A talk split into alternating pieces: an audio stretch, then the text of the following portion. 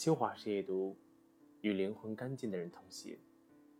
看过这样一段话：山的价值不在于峰峦叠嶂，而是地理位置；水的重要不在于积水成渊，而是包容万物；人的品级不在于出身阶层，而是灵魂干净。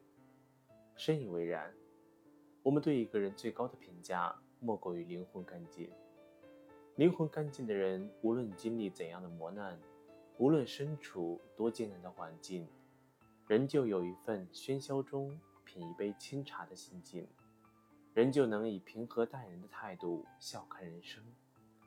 世间虚伪假面太多，我们的选择无比重要。选择与灵魂干净的人同行，也是在无形中让自己的心灵接受清洗。心理学家发现。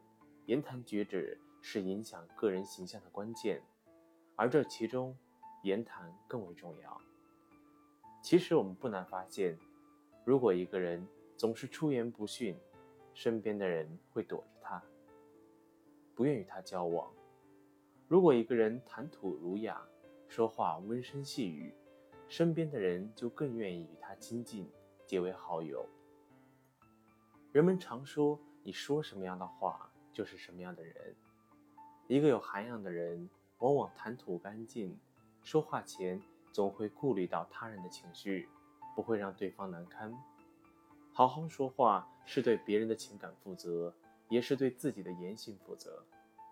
一个谈吐干净的人，自然有着不凡的气度，时刻体谅他人的心量，以及知性大气的修养。一个人真正的资本，不是美貌。也不是金钱，而是人品。经历了社会的摸爬滚打后，尝遍了周围的人情冷暖，还能保持良好的品行，是多么难得！人品是我们行走于茫茫人海的通关钥匙，更是我们结识好友、进入干净圈子的优秀品质。纵使前路茫茫，也要在心中点燃灯火，在黑暗中摸索前行。总会迎接属于我们的亮光。努力成为一个品行干净的人，朝着前方不遗余力的前行。品行干净，永远是我们最好的口碑。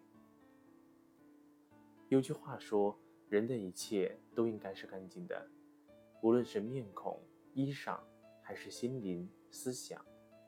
不随波逐流，努力成为一个灵魂干净的人，是一件很难得的事。干净。”不仅仅指自己的衣着打扮，更重要的是内外兼修、知行合一，在复杂的世界中活出豁然开朗的自我。从今天起，修炼内心，让自己努力成为一个灵魂干净的人。